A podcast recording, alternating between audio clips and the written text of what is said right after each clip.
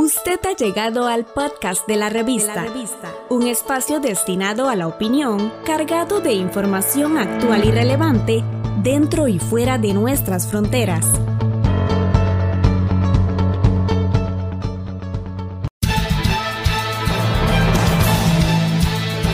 Gracias por acompañarnos. A continuación, un repaso por las principales noticias que se generan desde el primer poder de la República en su programa Acontecer Legislativo, un espacio radiofónico del Departamento de Relaciones Públicas, Prensa y Protocolo de la Asamblea Legislativa. A continuación, nuestros titulares. Diputados respaldan continuidad de Catalina Crespo Sancho como defensora de los habitantes. Avalan cierre definitivo de FONAVE. Ministros de Salud y Transporte defienden presupuesto del 2021. Comisión finaliza audiencias de aspirantes al cargo de Subcontralor General de la República. Empresa Check reconoce atrasos en la ampliación de la Ruta 32. Vamos al detalle de las informaciones. Diputados respaldan continuidad de Catalina Crespo Sancho como defensora de los habitantes. Con una mayoría de 36 votos a favor y dos en contra, el plenario legislativo respaldó la continuidad de Catalina Crespo Sancho como defensora de los habitantes. A Crespo, el Congreso le abrió una investigación que analizaba si correspondía a la destitución del cargo tras denuncias de los directores de la Defensoría por supuestos nombramientos irregulares, propiciar un clima laboral estresante y por el manejo que le dio a la intervención sobre la UPAD. Se emitieron dos informes, uno de mayoría que determinó que es improcedente el cese del cargo de la defensora, asegurando que las denuncias no corresponden a faltas que alcancen algún grado de culpa o que signifiquen una violación grave del ordenamiento jurídico. Escuchamos la defensa del diputado Eric Rodríguez y la legisladora Karina Niño, quienes acuerparon la continuidad de la defensora. No es momento de, que, de que la señora defensora de los habitantes renuncie a su cargo.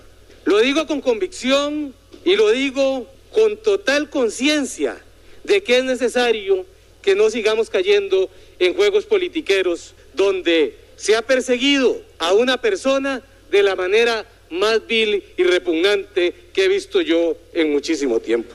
Y es que seamos honestos, sería más ágil, sería más fácil, sería de mayor transparencia y de mejor recibo que vengan y que nos digan que es que no la queremos desde el día uno. Por su parte, el informe de minoría solicitaba el cese de funciones de la defensora y que se declarara vacante el cargo, asegurando que su permanencia es insostenible por el ambiente hostil que ha generado la institución. Escuchamos las reacciones de los legisladores Otto Roberto Vargas, María Vita Monge y Carolina Hidalgo, quienes pedían la destitución de Crespo en la Defensoría. Como parte de la Comisión Especial 22.150, que investigó las actuaciones de la señora Catalina Crespo, quiero ser contundente en afirmar que sí encontramos hechos irregulares que ameritan sanciones disciplinarias por su negligencia notoria que generó la pérdida de la confianza en sus actuaciones.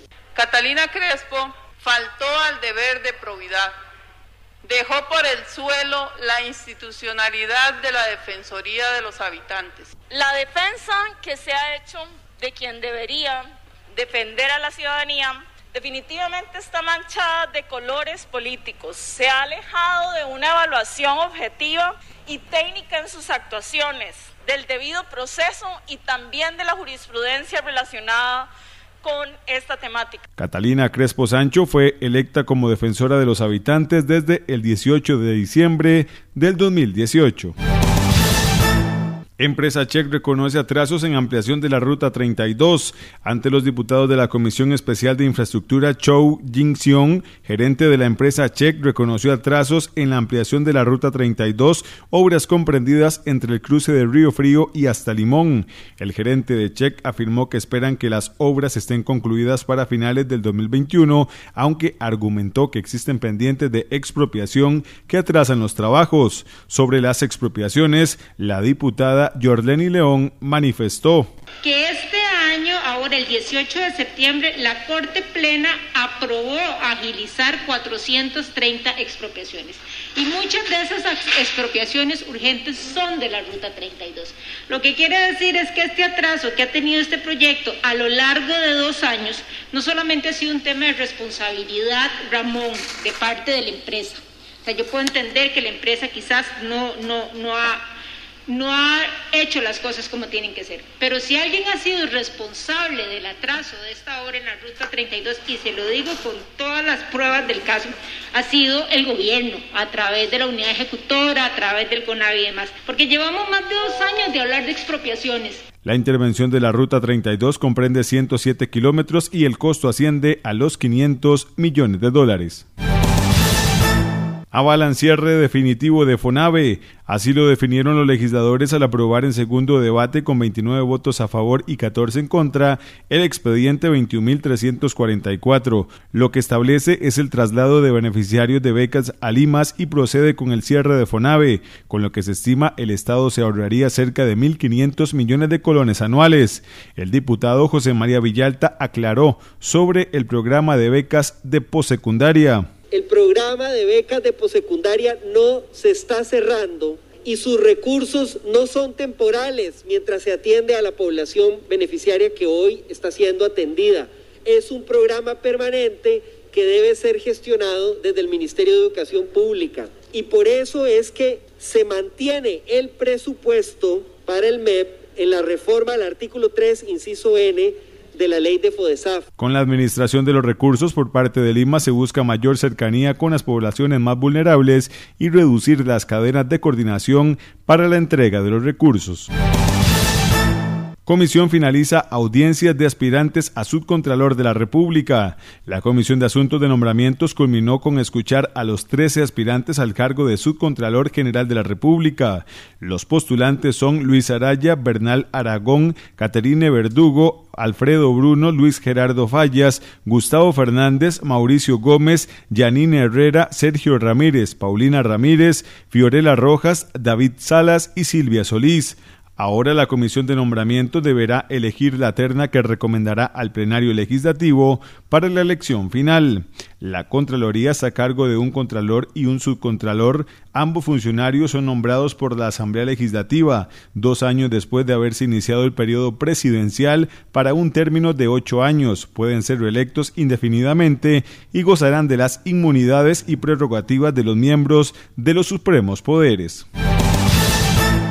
Ministros de Salud y Transporte defienden presupuestos del 2021. Rodolfo Méndez, jerarca del Ministerio de Obras Públicas y Transportes, defendió los 444 mil millones de colones asignados para el 2021 y pidió a los diputados de Asuntos Hacendarios no recortar los recursos ya que el país presenta un rezago en infraestructura vial producto de la crisis de los 80 y aseguró que podría agravarse con la pandemia del COVID-19. Méndez afirmó que como parte de la austeridad en el MOB se recortarán 625 plazas.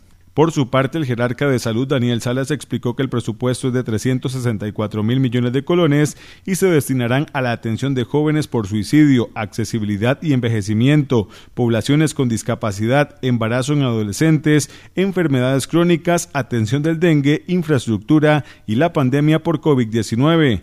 El presupuesto del gobierno para el 2021 asciende a 11.4 billones de colones, de ellos 6.5 billones corresponde a gastos primarios y alrededor de 5 billones para amortización de la deuda y pago de intereses. Gracias por acompañarnos en Acontecer Legislativo, una opción para estar informados de lo que sucede en el Congreso de nuestro país. Los invitamos a seguirnos a través de las redes sociales. En Facebook somos asamblea.legislativa.costarrica y en Twitter arroba asambleacr. Estamos en las plataformas de Spotify, Apple Podcast, Google y Anchor como la revista. La revista.